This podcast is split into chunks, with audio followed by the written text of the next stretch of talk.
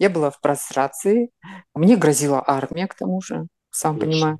Это было очень страшно. Для меня это был конец света. То есть я понимала, что если завтра за мной придет комиссар, то мне остается только выйти в окно. Все.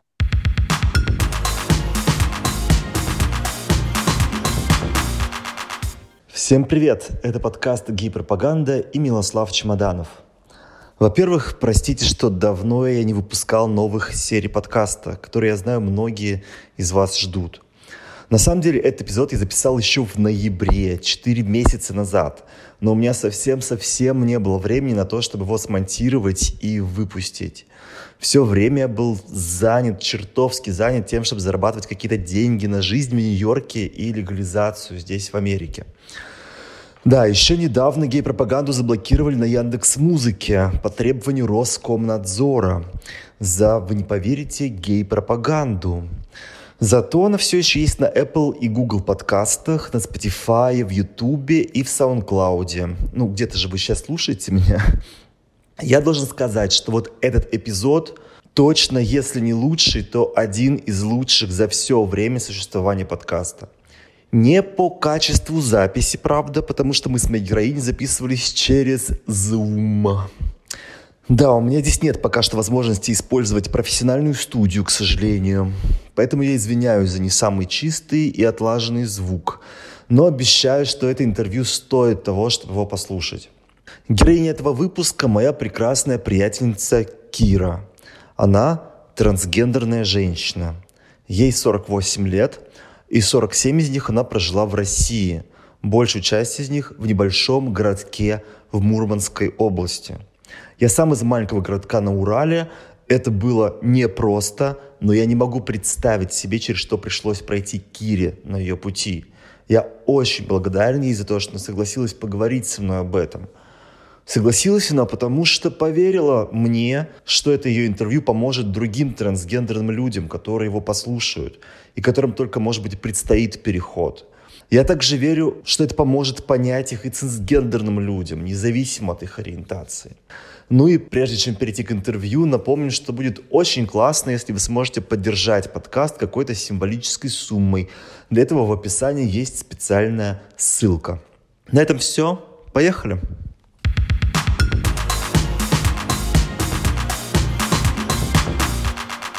Привет, Кира! С Днем Благодарения тебя! Oh, thank you so much. Back to you. Мне благодарение тоже. Рада видеть, слышать. Тоже взаимно.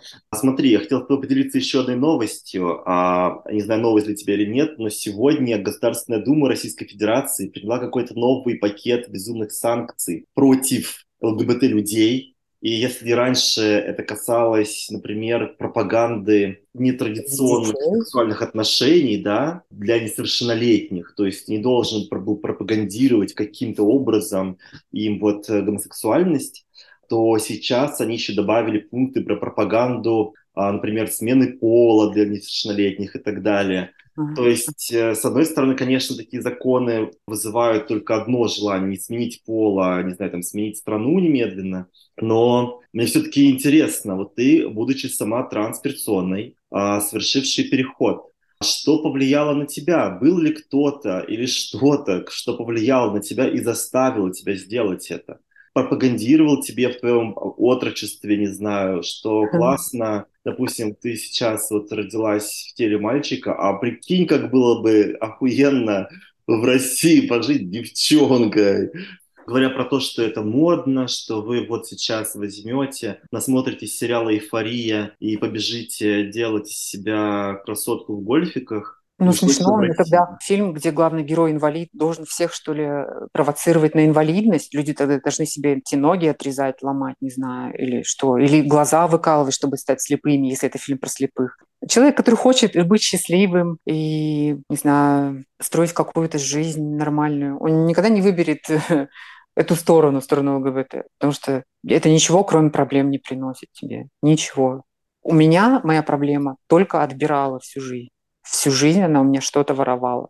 Мне кажется, у них есть какой-то секретный указ внутри там, правительства и Думы, который запрещает пропаганду здравого смысла вообще. Ну, конечно, мне очень жутко представить, что чувствуют дети, которые осознали себя. Ведь это же осознается я, ну, как, если говорить обо мне, о моем личном experience е, да, да, я поняла, что меня не устраивает. Сначала для меня это было, когда мне начали объяснять, какая роль мужчины в обществе, мне было, наверное, лет шесть. И уже тогда я начала протестовать. Я сказала, что меня не устраивает эта роль, я не хочу так делать. Не называйте меня так, не ведите со мной так, и не, заставляйте меня это делать. Это был мой первый протест. Потом Наверное, наверное, как-то я, может быть, была умным ребенком, может быть, я себе лещу. Но, в общем, я поняла, что это бесполезно, наверное, и поэтому я просто заткнулась. Как бы я поняла, что разговаривать об этом, ну, как минимум, бесполезно. И с родителями, и с кем бы то ни было. И к тому же, ведь информации не было никакой. Это был еще Советский Союз. Я же I'm quite ancient. Это были 80-е? Ну, шесть лет мне было в 80-м году, да. Угу. Я узнала вообще о транссексуалах, да, о факте, что вообще существует такая возможность совершить переход, да, и вообще, что есть такие люди уже на планете в 16 лет. В 16 лет. То есть 10 лет я жила с этой фигней какой-то внутри, которую я не понимала, не знала, что делать, не знала, с кем об этом разговаривать, кому на это жаловаться. Благо появились какие-то там друзья, да, я как-то умудрялась быть контактным ребенком. несмотря на все эти проблемы, несмотря на кучу буллинга там вокруг меня в школе и вообще всегда.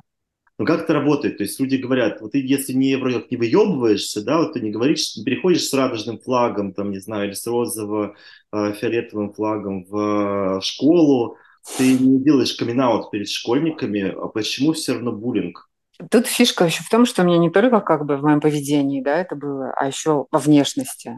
Я всегда очень, у меня была очень женственная внешность. Меня путали с девушкой там, до 18 лет стабильно. Определенно я понимаю, что в организме были какие-то еще либо наследственные, либо какие-то еще изменения, которых, о которых мы пока не знаем, потому что моя внешность была не мужская однозначно. Конечно же, это не оставалось без внимания, поэтому булили. Тебя булили? Да, да. Просто потому что похожа на девушку. Да, да, баба, вот это вот все, вот mm-hmm. это вот. Ну да, у нас ведь это не хвалебные слова в основном, да, то есть похож на девчонку, что-то как баба, это же все такое. Нет, это, это ужасно, все это ужасно, да. Получается, в 16 лет ты начала понимать, грубо говоря, кто ты такая, что на самом деле, да, ты девушка в теле физическом мужчины. Тогда так еще не говорили, я так не формулировала. Ну, да даже. Моя лучшая подруга школьная рассказала мне. Она сказала, а ты знаешь? Она прибежала ко мне и говорит, а ты знаешь, что вообще? Ты знаешь, а что? ты слышала про параболы? Что-то. И она мне вываливает. И представляете, и в этот момент я вдруг понимаю, так вот в чем, так вот. Я все это время жила и думала, наверное, я гей, но я какой-то странный гей, потому что ну, как-то что-то не укладывается в эту концепцию. И тут стало все ясно. В 16 лет, когда уже сейчас в 16 лет дети могут вполне начать гормонотерапию и избежать огромное количество травм и внутренних, и внешних, и психологических. А тут я, получается, вот до 16 лет в неведении этом. Спасибо Советскому Союзу. И вот к чему это все. Они же хотят нас вернуть туда, ну не нас уже, да. Они же хотят назад туда, чтобы никто ничего не знал. Ведь это же просто заткнуть всем рты. Да, они же делают вид, что это какая-то забота о детях. То есть они сейчас всячески создают какую-то невероятную сказочную историю каких-то западных ценностей, где ребенку в детском саду рассказывают и показывают секс во всех его проявлениях, про все возмож... возможные варианты, там, не знаю, гендера, про возможность э, быть вне гендерным, даже все это рассказывается уже там в три года человеку якобы, хотя это ну, практически нигде такого нет. И что как только ребенок там а, вдруг захочет сказать, о, я хочу быть девочкой, там, или я хочу быть еще там кем-то, он тут же может взять очень легко просто на раз-два пойти и поменять себе, значит, пол как будто бы, да. Они хотят а, уберечь детей от этого легкомысленного поступка, как от сигарет якобы. И куча людей несведущих, темных, необразованных, над необразованностью которых они очень сильно работают, верят в то, что таким образом они помогают неким вот несовершеннолетним, неопытным уберечь их от того, чтобы они пошли и вот очень быстренько и легко все это дело, значит, себе состряпали. Хотя, я думаю, ты прекрасно понимаешь, что это совершенно не такая процедура, что не можешь просто так придумать, что ты человек другого пола, пойти и, значит, там что-то себе отрезать, пришить, и привет, как бы вот теперь я другой пол. Слушай, ну я вот, вот я рассказала свою историю, да, я родилась в 74 году. Какая пропаганда? Кто мог мне что-то рассказать, если я до 16 лет об этом ничего не знала? Кто мог мне навязать эти ценности? Откуда в Советском Союзе было это? Да, я слушала там, наверное, лет с 14 BBC, я учила английский язык тогда уже, mm. слушала там, не знаю, Радио Свободу, но там об этом не говорили, говорили в основном о политике в Советском Союзе. Так что, ну, это смешно. Но, пожалуйста, можете меня взять в качестве evidence, так сказать, для своего. Но никто же даже ничего не пытается изучать. Ну, это на самом деле все очень просто. Они используют любые страхи, любые страхи человеческие в своих интересах. Вот и все. Да, к сожалению, здесь даже правда не в том, что они какие-то тупые и не понимают, как это работает. А правда в том, что им похуй, как это работает. Им насрать на этих детей, на трансгендерных детей, на нетрансгендерных детей, вообще на смену пола чью-либо. Им похуй. Им просто важно, чтобы за счет вот этого вот нагнетания страха и создания видимости борьбы с какими-то чудовищами вот этими выдуманными, они свою власть удерживали. Да, создают, создают какое-то видимое единство против чего-то неведомого, значит, да, да, единство под своим крылом. Ну, это смешно, конечно. Я, я даже больше думаю, они прекрасно понимают, что это все непросто. Может быть, конечно, самые тупые отморозки не понимают только. Но большинство из них прекрасно знают, что это серьезное медицинское обследование. Иногда люди в психушках лежат там месяцами, угу. чтобы получить там согласие, разрешение на это. А как у Но тебя это? Это очень дешево. Это, это очень дешево. Прости, да, что переживаете. Это очень дешево использовать страх, который уже есть в людях. Ничего не нужно, просто берешь этот страх и конвертируешь в профит для себя. Все. Вот главная цель, мне кажется, этих людей. Это как у нас э, товарищ Ким Ир Сен, или кто там забыла фамилию, лидера КНДР, или Ким Чен Ын уже это был. Слушай, я не скажу.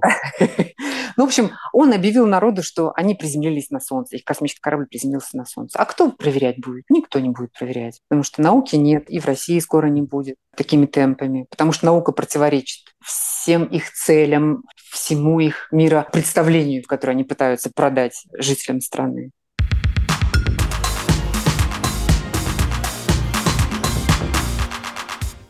Итак, смотри, получается, что ты услышала от своей одноклассницы про то, что есть такое вообще транссексуальность как таковая в мире, mm-hmm. и ты поняла, что, грубо говоря, эта туфелька пришлась в пору тебе, ты все пыталась да. себя куда-то определить, нигде ты не чувствовала, что ты куда-то вписываешься, и тут ты поняла, что это ты и есть. Да. И что ты решил с этим делать? А что я могла решить с этим делать, если я вышла из школы, я закончила школу в 91-м, и ты понимаешь, что было в стране в 91-м? Адок, и мне нужно было как-то позаботиться о каком-то будущем. Я поступила куда могла в универ, чтобы какую-то профессию себе приобрести и как-то зарабатывать на хлеб. Где ну, в общем, ты жила тогда? Жила я в Мурманской области все это время. А поступила в универ я в Петрозаводский. Нас еще туда отправили в совхоз, как это было в Советском Союзе, на бесплатные арабские работы. Но, к сожалению, жизнь в общаге – это более страшная жизнь для нестандартного человека, да, для ЛГБТ-человека. Жизнь mm-hmm. в общаге – это опасно, скажем так. То есть, если когда ты ходила в школу, у тебя были в школе, ты могла прийти в дом, который был относительно safe place для тебя. У тебя было все хорошо дома, когда ты жила? Было окей, скажем так, да. У меня не было из-за этого проблем, потому что я заткнулась, и все, и больше никому на, на нервы не действовала. А родители не обращали внимания, они подумали, что это блажь, может, какая-то детская. Ну, у многих детей есть такие фишки какие-то. Они примеряют роли на себя разные. Потом это проходит. Может, они тоже так подумали, не знаю. И я вот в начале 90-х оказалась в результате уже не дома, а в общежитии вместе с другими подростками. Да. Ты жила в комнате с мальчиками? Да. С двумя мальчиками. Но недолго. Я скоро от них ушла к девочкам жить. Mm. Да, они меня приняли. Ну, потому что меня избили в общаге один раз. И мне было уже просто даже опасно слишком глубоко заходить в общагу. Я жила поближе, потому что они жили поближе к выходу. Ну и в конечном итоге я уехала. Просто вернулась домой. Из-за этого? Что, ну, и потому что были еще инциденты, были какие-то угрозы начались, какие-то, ну, в общем, какие-то совершенно мерзотные вещи были. Я уже не думала ни об учебе, ни о чем уже не думала. Просто я поехала домой. В один день купила билет и уехала домой. Ну, ты там, не знаю, надевала платье в это Нет, время? конечно, нет. Какие платья? Ты что? Нет, это просто я вроде училась там в школе как-то вести себя как все, да, чтобы сократить вот эту травму, да. Ну, это у меня херово получалось, скажем так. А в общаге это было особенно херово, потому что это еще была общага в Петрозаводске, где-то за железной дорогой, там какая-то своя тусовка была полубандитская какая-то, в общем, непонятно совершенно. И, конечно, это ничем хорошим не закончилось бы. И ты вернулась домой? Да, я вернулась домой. А в стране все еще была разруха. Это был 92-й, наверное, уже. Я ничего не понимала, что делать вообще. Я была в прострации. Мне грозила армия, к тому же, сам понимаю. Это было очень страшно. Для меня это был конец света. Я понимала, что если завтра за мной придет комиссар, то мне остается только выйти в окно. Все. Ну, то есть, если в общаге у тебя было невыносимо, то в армии это, наверное, было бы... Да все, смерть сразу, да своими руками и от чьих-то рук, ну, так или иначе. Это был вопрос жизни и смерти, реально. Я реально я... тебе сочувствую, я не представляю, каково пройти через такое. Это какой-то... Ну, это, ну, это э никто из нас, людей, кто не проходил через такое, не понимает этого. Нет, нет, я, я сама уже, уже как бы это все утухло, но я понимаю, что эта травма, она, наверное, до конца жизни, я не знаю. И я с ней на самом деле не работаю, может быть, стоит заниматься этим, но, но она есть, да. Угу.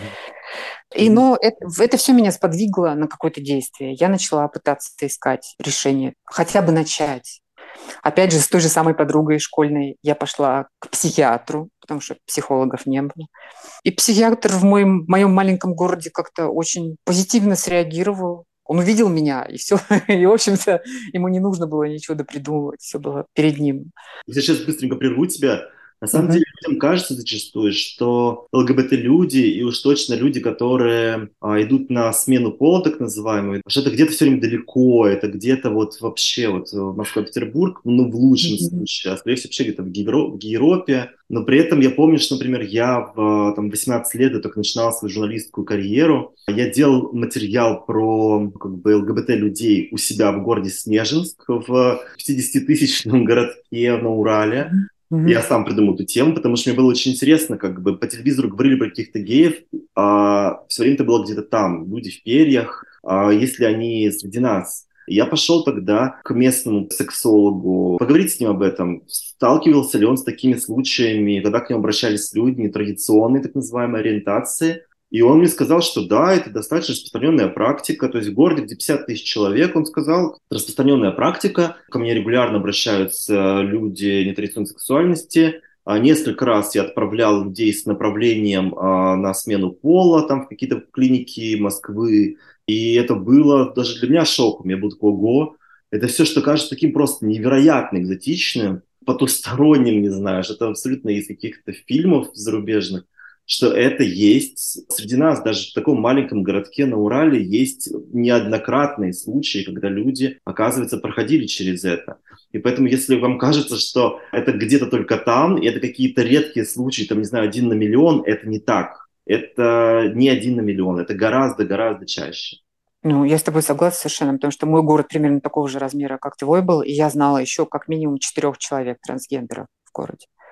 Но это, в общем, в целом подтверждает статистику, что, насколько я помню, один на 20 тысяч людей с такими проблемами рождается.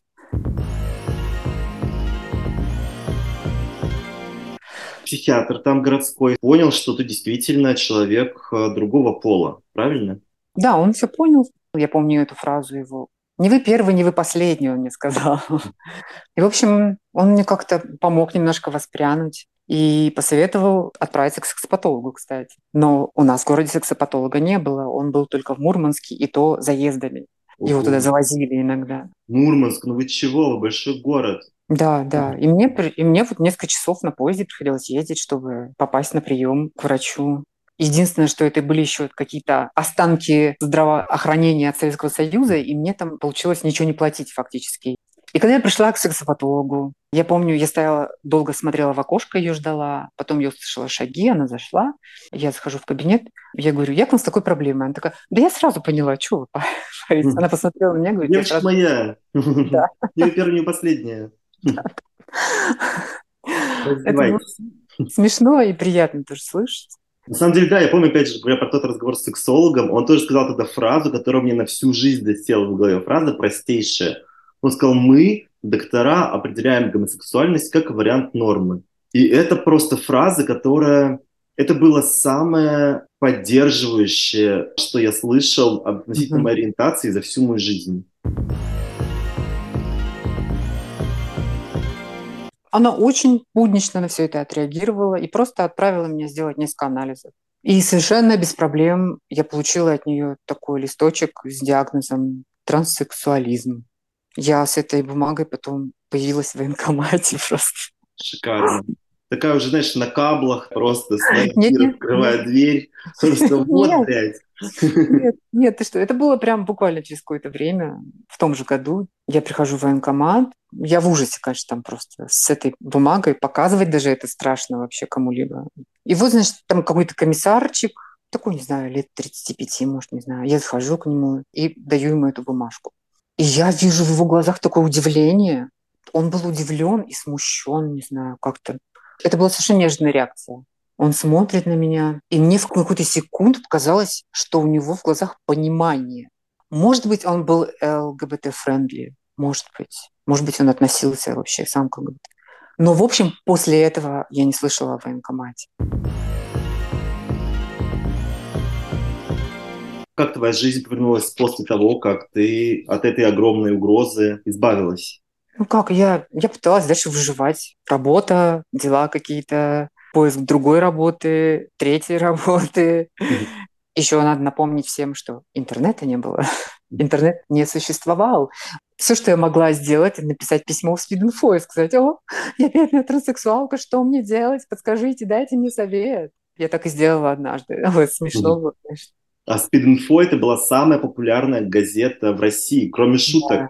Это был номер один. Это была газета, которая обсуждала откровенные темы сексуальности, отношений. Там были даже вот как раз рассказы про невероятные сексуальные вещи, типа гомосексуальность. Они обычно публиковались сверх тормашками, чтобы люди только самые смелые духом перевернули газету и смогли прочитать это. Или там было либо про гомосексуальность, либо меня изнасиловал тесть что-нибудь такое, то есть кошмарные истории из жизни россиян. Я даже однажды туда написала реально, чтобы просто понять, что делать, потому что никакого саппорта нет вообще больше. Сексопатолог в Мурманске исчез окончательно, когда остатки здравоохранения Советского Союза рухнули. И, в общем-то, ты сам по себе делаешь, что хочешь. Интернет у меня появился впервые на работе, по-моему, году в 98-м, что ли. Это был первый еще интернет по телефонной линии, вот это все. Это было жутко дорого и все. Но я, конечно же, уже урывками начала искать какую-то информацию. И где-то в 2000 году я наконец наткнулась на абсолютно великого человека, которого знает каждый трансгендерный человек на территории бывшего Советского Союза. Это Лена из Киева, которая много-много лет уже, десятки лет ведет эту конференцию для трансгендеров. Мне самой пришлось научиться гормонотерапии, понять основные принципы, как все работает, какие риски для здоровья, как что делать, зачем следить. И Ой. где-то в 2000 году я начала гормонотерапию сама. Получается, прошло 10 лет с момента, когда ты узнала о том, что ты да. сексуал, до момента, когда ты начала гормонотерапию. Ну, побольше, 12-14 лет где-то так ты мог пойти просто в аптеку, сам себе купить гормоны? Да, да, счастье, что законы в России не обязательны к исполнению, да, и я ходила, покупала себе лекарство нужное, практически без проблем. Но гормонотерапия – это такая нешуточная штука, которая переколбашивает твой мозг очень сильно, очень. То есть какие-то нервные срывы периодические, серьезные панические атаки. У меня была страшная боязнь выхода на улицу это все обострялось. Я даже после одного эпизода начала просто все время сидеть на успокоительных, просто чтобы себя как-то держать в рамках, нормально функционировать и никому не выносить мозги своим этим состоянием. Ну, потому что ты столько времени жила с этой травмой, получается, внутри. Она накапливалась еще. Mm-hmm. Ведь тут же, понимаешь, как даже если у тебя нет каких-то страшных случаев, которые у меня были, у тебя накапливается вот эта микроагрессия, ежедневная микроагрессия, вот эта боязнь вообще выхода на улицу, боязнь контакта с людьми, она уже проникает на физическом уровне в твой мозг. У тебя уже мозг перестраивается, нейронные связи твои так строятся, что ты избегаешь всего этого, начинаешь избегать.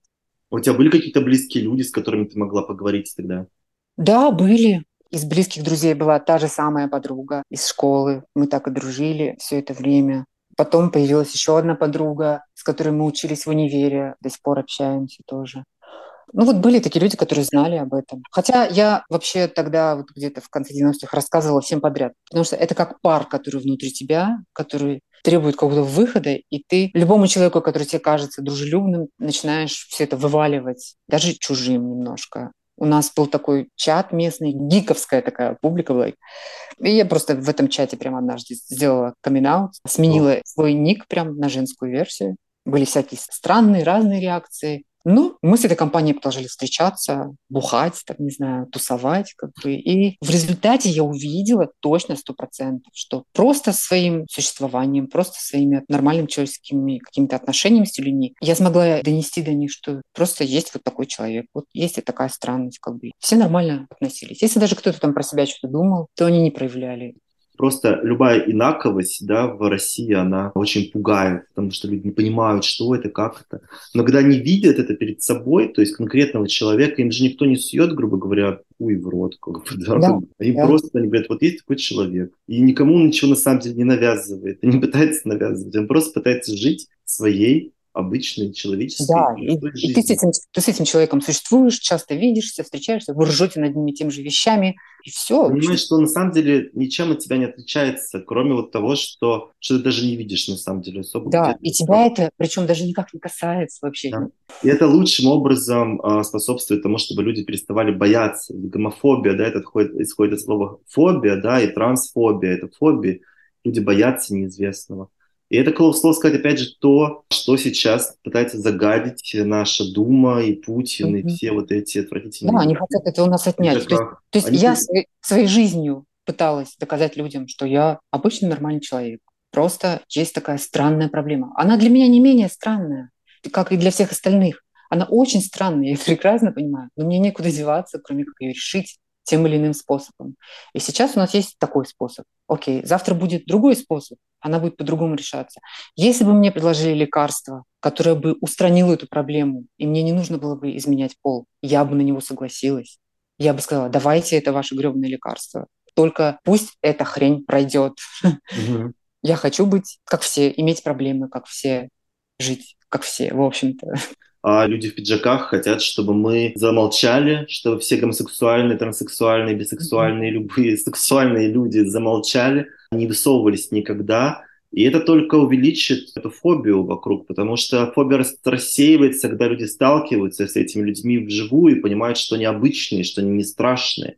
А если эти люди будут молчать, если люди не будут никак себя проявлять, не говорить, бояться о том, что их оштрафуют, уволят с работы, выгонят из страны, тогда люди будут верить в то, что геи, там, транссексуалы и прочие сексуалы — это люди из какой-то вот рекламы про воровство детей из детского дома, какие-то вот мерзкие, злоумышленные, которые что-то планируют и затевают, растлевают, и какой-то вот неведомый западный мир пытаются здесь нагнетать всех нагнуть, не знаю, и вот как-то преобразовать, всех сделать такими, как они.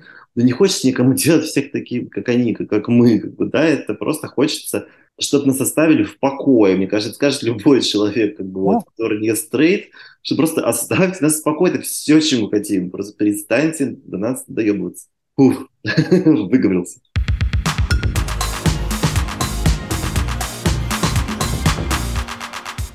Каком году ты решилась на кардинальное уже хирургическое вмешательство? Да, стоит отметить здесь, во-первых, что в то время в России сменить документы без физической смены пола, то есть без самой операции, было нельзя. А сейчас можно? Сейчас можно, но сегодня Милонов внес проект закона, который опять запретит смену документов до самой операции.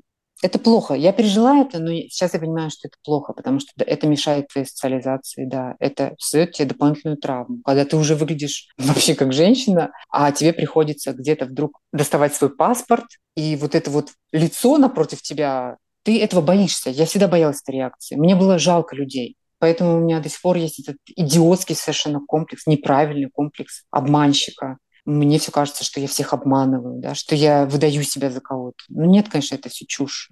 Мы буквально недавно вот в одном чатике говорили с ребятами геями, они говорили, вот, может, у вас есть тоже этот комплекс неполноценности, что мама хотела внуков, там, ты, ты, и я должен был как мужик там не нарожать внуков.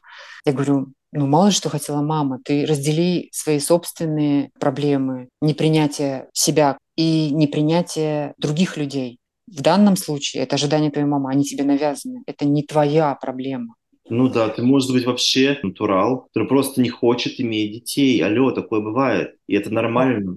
Ну и пока у тебя нет документов, опять же, да, о том, что ты такого-то пола, то в случае чего тебя определяют в мужские общежития, в мужские казармы, не знаю, там, если вдаешь там какие-то места заключения, в мужские да. места заключения, да. там, не знаю, в мужскую палату в больнице. Для меня это была проблема пойти даже обратиться к врачам, потому что у меня в том же там 2003 году был эпизод нападения очень серьезного, в котором я физически пострадала, и я не пошла к врачам. Мне только спасло, что у меня был хороший друг, который работал в скорой, как бы мне оказали там какую-то помощь.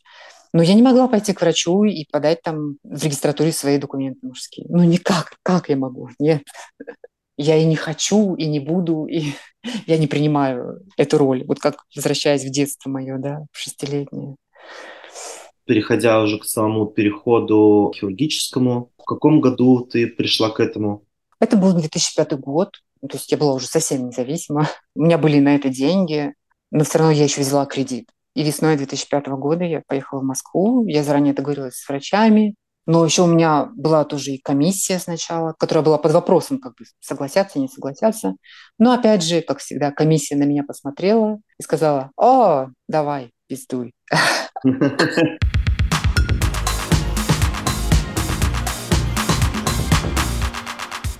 Ты говорила, что в школе тебе более-менее получалось легко общаться с родителями, потому что ты с ними не общалась об этом. Но когда ты начала да. принимать гормоны, и тем более, когда ты пошла уже на хирургическое вмешательство, было, наверное, сложно скрыть это уже. Да, конечно. С семьей, конечно, пришлось выяснить этот вопрос. Сначала я с сестрой поговорила, она почитала, что-то там этой темой поинтересовалась как бы, и приняла. С мамой было сложнее. Отца у меня уже не было, он погиб, когда мне было 12 лет. А у мамы заняло это какое-то время. После полугода гормонотерапии я еще съехала из дома, я уже стала сама жить. И как-то с семьей не было проблем. Ну, с близкой семьей. Есть еще вот тот фронт семьи, более дальних родственников. Ну, я особо, я особо и не контачила, я не делала для себя из этой проблемы. То есть мама просто свыклась с этим постепенно? Да, да, да. И как бы сейчас все окей доча, дочь, все, все на месте. Супер. Итак, возвращаясь, да, Москва. А, Москва, операция, да.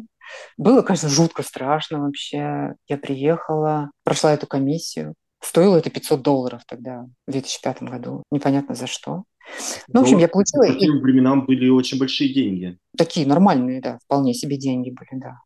И тут же я сразу залегла в больницу, тоже, конечно, все это было стрёмно, но у меня было два хирурга. Один из них был совершенно прекрасный человек. Все, кто прошел через него, его вспоминают с самым теплом. Андрей Жуманов, если он однажды услышит этот подкаст, лучи любви всегда ему. Да. Мы очень долго переписывались даже потом уже после больницы. Ну, потому что он просто такой человек, который заходит в палату и приносит с собой такой кусочек солнышка. Прекрасный человек. И он как-то скрасил весь этот процесс. Все было жутко, очень жутко, страшно все было. Очень страшно. Что получится, что не получится, как, как дальше жить. Миллиард вопросов. Но выбора нет просто. Ты дальше как паровоз просто катишь к этой цели, и все. Ты знаешь, что вот уже скоро финиш, и все. И ты сможешь, наконец, быть, ну, как все, грубо говоря, да? Это вообще такая странная вещь. Вот ты как паровоз десятилетиями, да, идешь к этой цели, потом ты вдруг все это совершаешь, у тебя какой-то период эйфории проходит, там, я не знаю, где-то, может быть, несколько месяцев, может быть, полгода, а потом вдруг ты становишься как все, и ты понимаешь в этот момент, что у тебя больше не будет такой цели, настолько важной цели, которая Это такая вот палка, которая тебя сама пинает всю жизнь, и ты бежишь от нее. А тут она исчезла. И у тебя такой глобальной цели больше нет. А как дальше жить это вдруг? А что я? А какая у меня следующая цель? Что делать? Как быть? Где смысл жизни? Вот. И на тебя обрушивается вся вот эта вот фигня. А, это требует времени какого-то, да, на решение. И как это выглядела жизнь после этого? Что-то поменялось в ней? Твое ага. мироощущение поменялось? Не знаю, документы поменялись?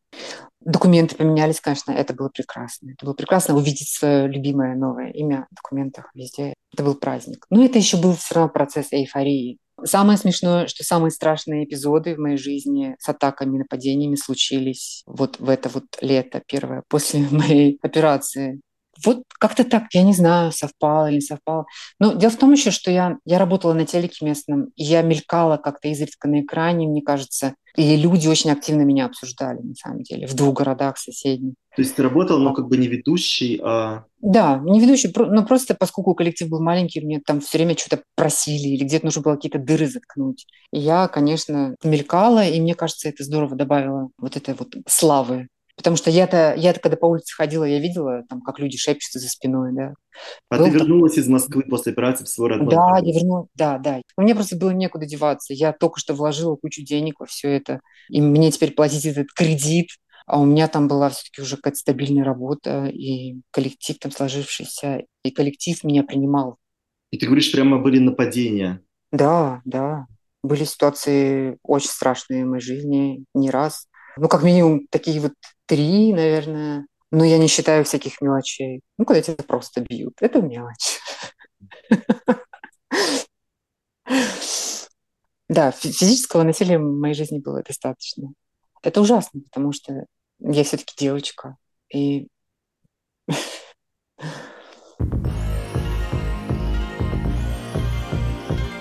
вопросы о личном. Сейчас будут какие-то смотреть сама, насколько тебе это комфортно. Mm-hmm. Собственно, сейчас ты полностью сформированная трансгендерная женщина. Угу. У тебя же все равно, наверное, были какие-то мысли об отношениях с кем-то. Все равно, когда мы подростки, там начинают нравиться какие-то мальчики, там девочки. Как с этим происходило? То есть ты описываешь весьма травматический и очень сложный, и очень большой процесс сам по себе. Это как-то вообще совместимо было для тебя, особенно тогда, особенно в России, особенно не в Москве, с какой-то личной жизнью?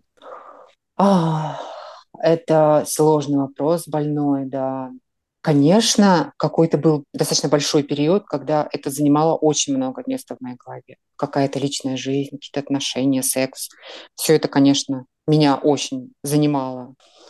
Но на практике, особенно вот после каких-то эпизодов такого правильного насилия, я понимала, что любые отношения со мной ставят человека под угрозу, во-первых, ну, в моем городе, да, как минимум. Во-вторых, моя хирургическая операция – это такая условная операция. Понятно, что это такой орган, жалкое подобие, да. На самом деле с сексом все очень сложно, очень сложно. Не хочу тут вызывать лишнее какое-то сочувствие, но я не помню, когда у меня был последний раз в жизни что-то похожее на секс. Сейчас мне это не важно уже, например. Я даже как-то помню, две недели встречалась с каким-то парнем. Но не с каким-то, я, конечно, его прекрасно помню. Это было до перехода или после? После, после это было даже не с моей стороны, это было с его стороны, потому что он очень форсировал все это вдруг. Но потом мне это пришлось этому, это ему рассказать про себя. Это, был, это было очень сложно. Очень, очень, очень сложно. Блин, Кирочка, я не знаю, мы с тобой по зуму сейчас общаемся, мне хочется тебя обнять, я не знаю. Ты сейчас придешь к нам в гости, я тебя обниму. Задним числом, что называется. Но как бы и врать человеку я тоже не могла. Я рассказала.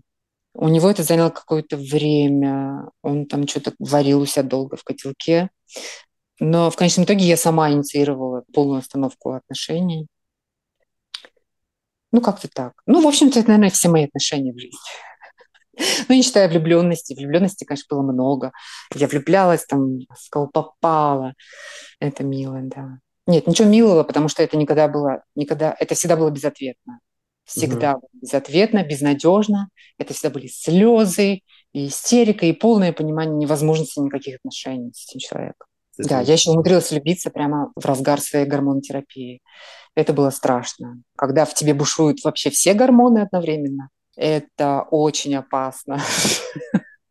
Я не знаю, как человек это пережил, но как бы... То есть он знал, что ты влюблена в него? Да, конечно, да, еще как знал. Но при этом мы и дружили, и как бы и он меня поддерживал не раз. И, в общем-то, это были такие странные отношения, которые он все время, ему приходилось все время удерживать на дружеской части, а меня мой мозг все время бросал на баррикады, там что-то вот все, что-то мне надо было. Это, о, это смешно, это ужасно. Каждый раз ты говоришь это смешно, зачастую ты говоришь про какие-то очень страшные или трагичные вещи на самом деле.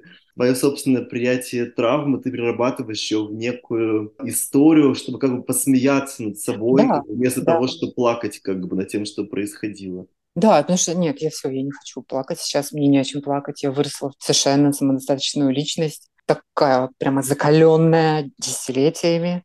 На самом деле это мешает, наверное, и будет мне мешать, если даже как какая-то возможность построить какие-то отношения с кем-то, это, это будет проблемой сейчас для меня, да. Прошел тот период, когда было какие-то массовые нападения на тебя, ты говорила сразу после перехода. И что было дальше? Как-то успокоилось все? Люди привыкли, ты сменила место жительства? Что было? Да, я в, в конечном итоге я поняла, что, конечно, нужно поменьше болтать про себя, нужно побольше сидеть дома, и побольше учиться и работать, приобретать какие-то скиллы, чтобы тупо уехать, чтобы у тебя была работа в другом городе, чтобы этот переход был не травматичным. И, в общем-то, я так и сделала. Я сначала переехала в Мурманск сам, областной центр. Я прожила там 4 года, и у меня там все очень, кстати, неплохо двигалось. И по карьерной лестнице я могла, в принципе, очень высоко забраться. А ты занималась э, все еще телевизионными какими-то видеоделами? Телеком. Это был телек. Я была режиссером телевизионного канала и, то, что называется, продюсер программ. И, в общем-то, на канале я была ценным сотрудником, там меня любили, потому что у меня была производительность большая труда. Они знали в Мурманске о том, что... Нет, нет, не знали, но в конечном итоге, конечно же, узнали потому что там было очень много связей. Это два города близко, и там понятно, что все связаны. В конечном итоге, не знаю уж сколько людей, но они узнали. И я даже получила кое-какие намеки и шуточки по этому поводу. И я уехала в Москву. Это было более комплексное решение, во-первых, потому что, да, я поняла, что уже все, уже народ знает. Во-вторых, это был 12 год, да, 12 И уже все, даже независимые телеки стали превращаться в это вот в рупоры пропаганды и путинофилии вот этой постоянной мне стало противно заниматься телевидением. Я уехала в Москву и стала работать в продакшене. Это было прекрасно. Стало тебе легче в Москве как трансперсоне? Чувствовала, что там... А в, Москве, в Москве мне стало легче прятаться, да, однозначно. Я понимала, что меньше контактов, хотя все равно этот страх все равно он был. Я всегда себя немножко ограничивала в общении в всяких русскоязычных сообществах профессиональных, потому что я понимала, что очень легко все может раскрыться. А, и на самом деле даже у меня вот в этом продакшене шеф как-то мне сказал, о, да у тебя кадык. Причем в том самом смысле он мне сказал, да, да. Хотя у меня кадык, конечно, ну, он есть, но Нет. у многих женщин есть такой кадык. Но это просто, он был очень наблюдательный, он за мной много наблюдал, похоже, и он начал подозревать что-то. Это было ужасно, причем это была очень странная ситуация, когда вокруг люди, и вдруг он поворачивается, потому что для него это был, что ли, шок. Он то ли в этот момент осознал это сам. При этом к человеку я очень хорошо относилась. На самом деле сейчас этот человек мой друг, но мы никогда не обсуждали эту тему. Но я, в принципе, мне стало очень трудно об этом говорить. Я вот сейчас говорю, наверное, с кучей людей, но я, во-первых, говорю с тобой, а с тобой мне легко говорить об этом. А вот с людьми, которые как бы вообще в этом не жили никогда. На этом мы с Кирой прерываемся. Но у нас выйдет с ней еще один эпизод, где она расскажет про свой опыт побега из России в Америку. Это совершенно невероятная история, которая даже меня поразила, хотя у меня самого есть, в принципе, похожий опыт переезда. Надеюсь, выпуск этой серии не потребует уже нескольких месяцев, и мне в этом очень помогут ваши донаты. Ссылка на них есть в описании эпизода. Спасибо вам за внимание и удачи нам всем. Пока.